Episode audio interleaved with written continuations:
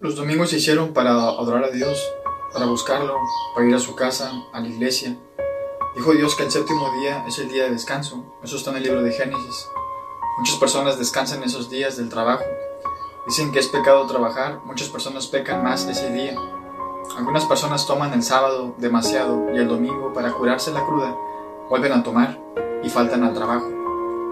El lunes, por eso le llaman San Lunes. Y muchos el domingo, pues si suelen ser el día en el que tienen chance de pecar, en el que nadie los ve, así, pero bueno. Muchas otras personas convivieron o conviven con su familia.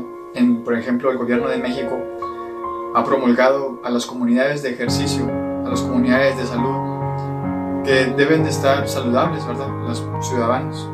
Propusieron hacer eventos masivos durante todo un año en la Ciudad de México y en todo el país.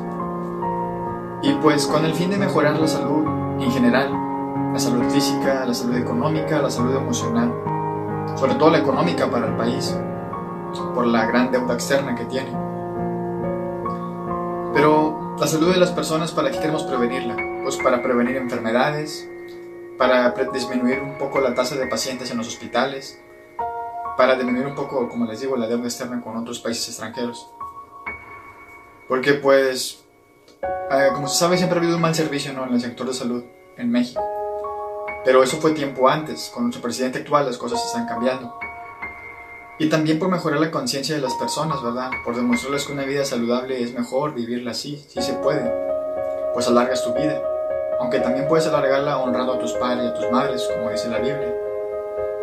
Pero bueno, si no sabes leer la Biblia o no la lees, pues no vas a saber estas cosas. Pero las personas dicen, ¿y para qué quiero seguir viviendo? ¿O para qué? Pues para seguir siendo lo que más te gusta, pecar o lo que más amas de la vida, ya sea bueno o malo para ti o para otras personas lo que a ti te gusta hacer con tu vida. Es mejor, ¿no? Bueno, y pues... Pero pues lo bueno es conocer a Dios, ¿verdad? En ese transcurso o al final. Pero... Eh, pues ya todos saben, ¿no? Llegó la pandemia y todo eso se acabó, disminuyó y así. Pero tiempo antes de que esto se parara, la gente acudía a las iglesias.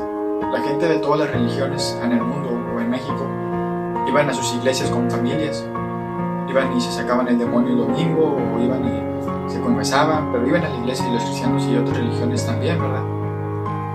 Bueno, pues, o sea, estaban bien. Pero pues tiempo ahora, pues ya la gente se está enfriando, el amor de muchos se está enfriando. Como dice la palabra, en los últimos días así va a ser, porque pues ya está cerca la, el rapto, ¿verdad? Y pues yo invito, exhorto a que las personas hagan un sacrificio de sus valiosas vidas, un momentito pequeño de sus vidas y acudan un domingo a su iglesia, a la iglesia de testigos, a la iglesia de mormones, a la iglesia de católicos, a la iglesia de cristianos, a, la iglesia que sea. Claro, si es que están presencialmente abierta ¿verdad? por la situación mundial. Si no, pues háganlo en su casa, ¿verdad? Vean una transmisión en línea de su predicación, de su iglesia a la que van